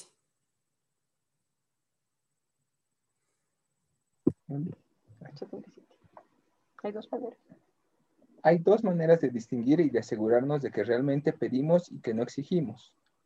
¿Cómo voy a estar yo si no consigo eso que le pido? ¿Cómo reacciono si no me lo da? Si no acepto el no del otro, es una exigencia. ¿Tengo en cuenta lo que es importante para el otro? ¿Estoy abierta a tener en cuenta sus necesidades, no tanto las estrategias? Si la respuesta es sí, estoy en una petición. Si la respuesta es no, estoy exigiendo. Gracias, Ali. ¿No? Entonces, yo puedo formular mi petición así como dicen los libros ¿no? de, de ¿Estarías dispuesto a poner el celular en la mesa mientras te cuento? Pero si me dice no y me vuelvo loca, ¿no?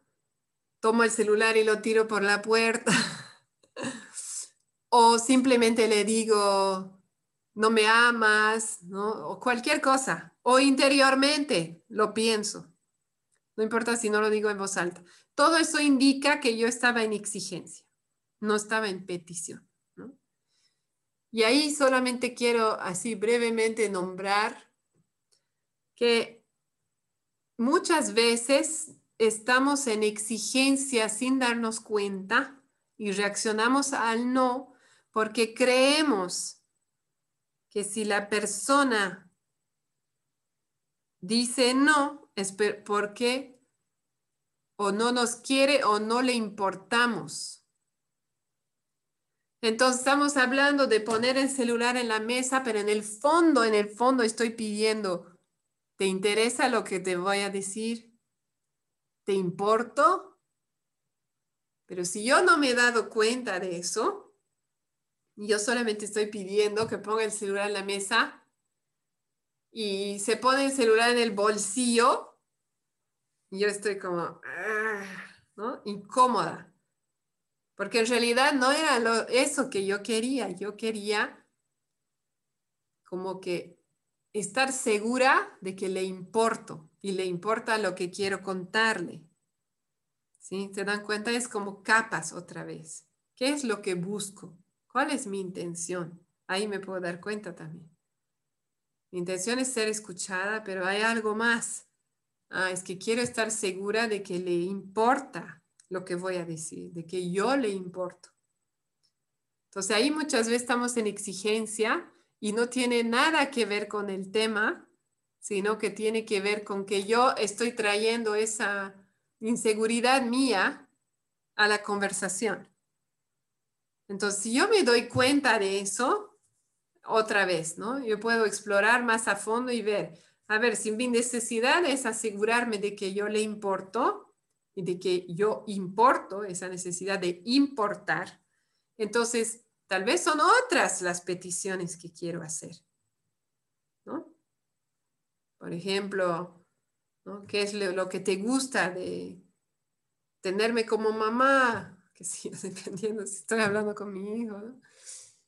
Em, entonces, se dan cuenta que es mucha exploración interior. Si yo hago una petición sencilla y me dicen que no y yo reacciono así, en grande, me puedo hacer esa pregunta. Tal vez estaba buscando simplemente validar mi necesidad de importar. Eso también lo tengo de ese curso PPLP y específicamente de una entrenadora que se llama Stephanie Bachman Matei. Y he visto que muchas veces, en mi experiencia personal, es eso, ¿no? Si reacciono ante el no, es porque hay esa necesidad de importar. Y estoy tomando el no como un ataque personal. Y no como, en realidad, el no es simplemente una indicación de que esa estrategia no le funciona, ¿no? Por alguna necesidad suya.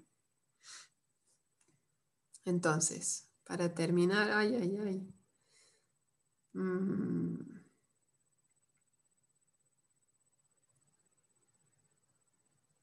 Ok. Quisiera que terminen con su situación para practicar. Entonces, les voy a dar cinco minutos en la sala pequeña para generar una petición o si tienen tiempo dos en base a su situación. Que sea factible, concreta, afirmativa y chequear cuál es la energía detrás, si realmente es una petición o si no están dispuestos a recibir un no.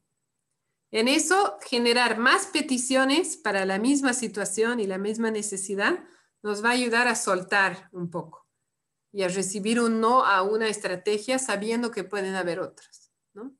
Pero ahorita no tenemos mucho tiempo, así que les daré cinco minutos. Lea, ¿todavía puedes ir a salas?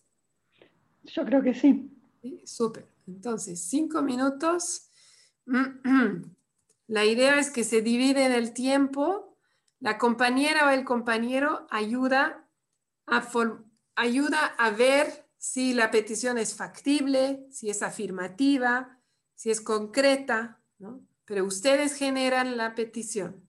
¿Cómo podría decir de lo que me gustaría, cómo podría ser una petición? ¿Está bien? ¿O tienen una duda grande antes de ir? ¿Bien? ¿Mel y Alin se quedan conmigo? ¿Sí? Ok.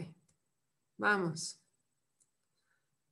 Entonces, Mel y Alin ¿Tienen una idea de cómo expresar su petición o necesitan un minuto para pensar? Sí, un, un minutito. Perfecto.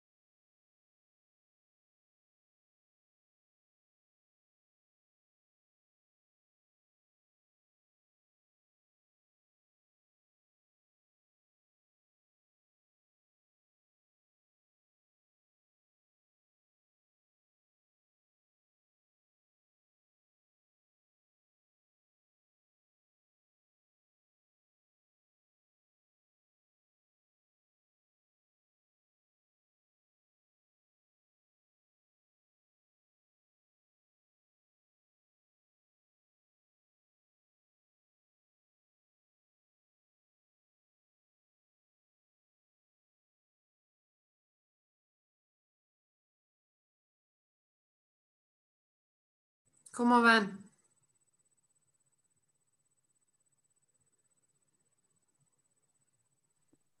Mm, Ya, eh, estaba formando ya mi petición.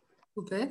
em, que por ejemplo es eh, si o- estarías dispuesto a saludar primero antes que hacer otra cosa cada vez que veas, o sea, cada vez que le veas a los abuelos. Me faltaba refinarlo, digamos. Ok. Em, ¿Qué sería esa? Solamente esa, porque a veces es muy agresivo con los abuelos de mi lado. Entonces, primero quisiera que salude, nada más. Ok. Entonces, primero, ¿es factible Sí, en el presente, pero... claro, por eso le puse cada vez que los veas, ¿no? Ajá. O sea, Pero digamos que si los ve tres días más tarde, ya se olvidó. Entonces, en ese caso, podrías hacerle la petición como antes de entrar a la casa, ya, ¿no? O sea, podrías hacerle la petición tres días antes y luego le vuelves a decir. Ajá. Concreto. ¿Cómo es Sí. saludar para él? Eh, ah, con un hola me basta. Perfecto, entonces eso lo puedes aclarar, ¿no? Porque por ahí, no, yo no quiero saludar con beso, por decirte, ¿no? Entonces aclarar qué es lo que tú esperas. ya. Ok. O sea, saludar con un hola, un buenos días, digamos. Ajá, Ya. ¿ya? Y eh, afirmativa, Eh, esto es como, como, como afirmar. afirmativo es- Claro, no les, es lo que no le tú estoy quieres y no lo que no quieres. Ah, ya, entonces sí, quiero que salude. Ya, perfecto. No, no quiero que primero juegues y luego saludes, digamos. Ajá, ajá. Te estás diciendo lo que quieres. Y finalmente, ¿qué pasa si te dicen no? ¿Cómo te vas a sentir? Ah, pues ya, ni modo, lo intenté. Es, ok, no estás apegada, digamos, al- a la Sí. estrategia. Ajá. Y has tomado, ¿no? Esa otra pregunta de Nerea, ¿has tomado en cuenta lo que es importante para él? ¿Qué crees que es importante para él? Eh, jugar, Ajá, necesidad de diversión. sí, tiene esa necesidad de diversión. Entonces, por eso le estás diciendo, primero saludas y luego te vas a divertir. Exacto. Ajá. Entonces, si dice no, ¿qué puedes hacer ahí?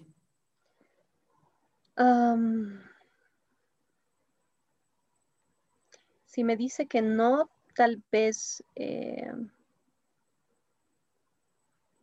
tal, tal vez yo hablar con los abuelos, ¿no? Y decirles que está muy entretenido, eh, como, no sé mucho cómo suena, pero como disculpando que está eh, él solo- enfocado en jugar y Ajá, cuando se calme te va a saludar, digamos.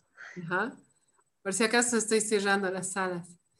Ya. Yo te animaría a enfocarte en su necesidad de diversión y ver si hay alguna manera de juntar esa necesidad con tu necesidad, que me imagino puede ser de consideración, ¿no? Hacia los abuelos, digamos. Exacto, sí. Entonces, hay una manera, por ejemplo, para hacerlo más claro, como ya no hay mucho tiempo, hay una manera de que el saludo sea divertido.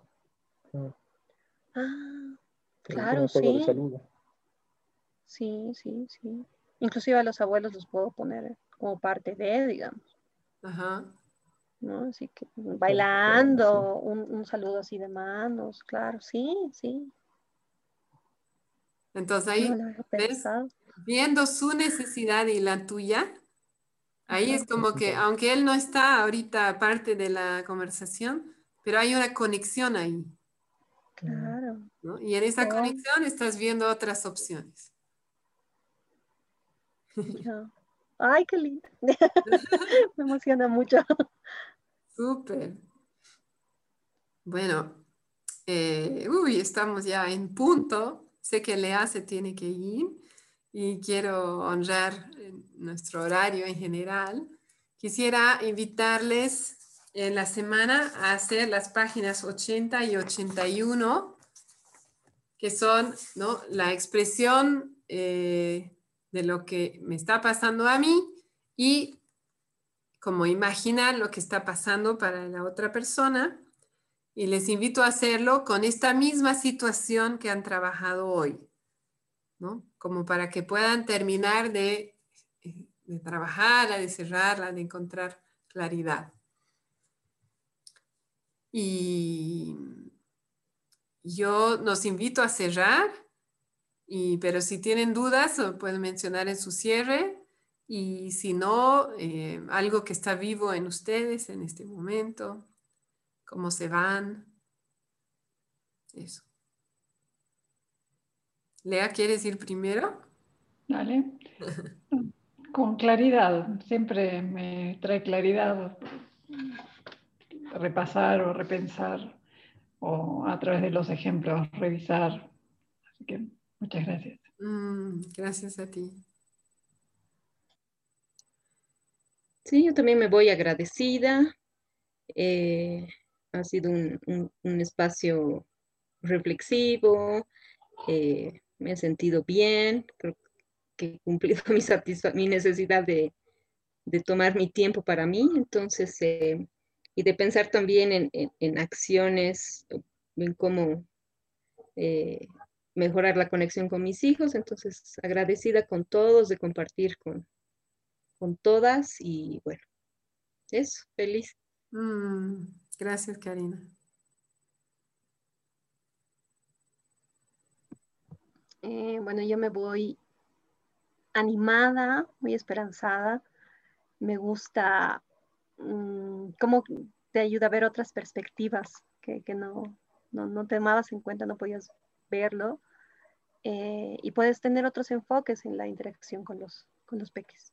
Y el Alín tuvo que volar, pero igual estaba bastante esperanzado en que, inclusive ahorita se tuvo que ir a recoger al peque. Entonces me ha dicho, vamos a probar la conexión. Qué lindo. Gracias, Mel.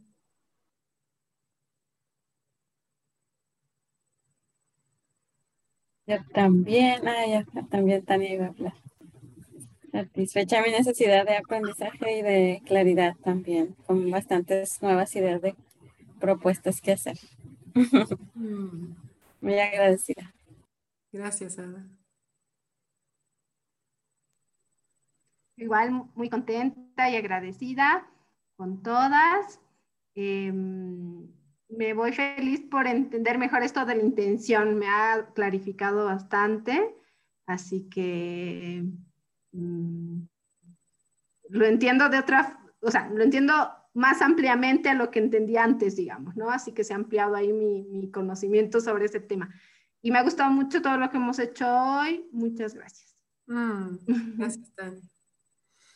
Yo también me voy feliz, agradecida por su tiempo y su práctica y su confianza. Muchas gracias. Y que estén bien. Feliz domingo. Gracias, que descanses. Gracias. Gracias, Vi. Gracias a todas. Que estén muy bien. Gracias. Chao. Que estén bien. Chao.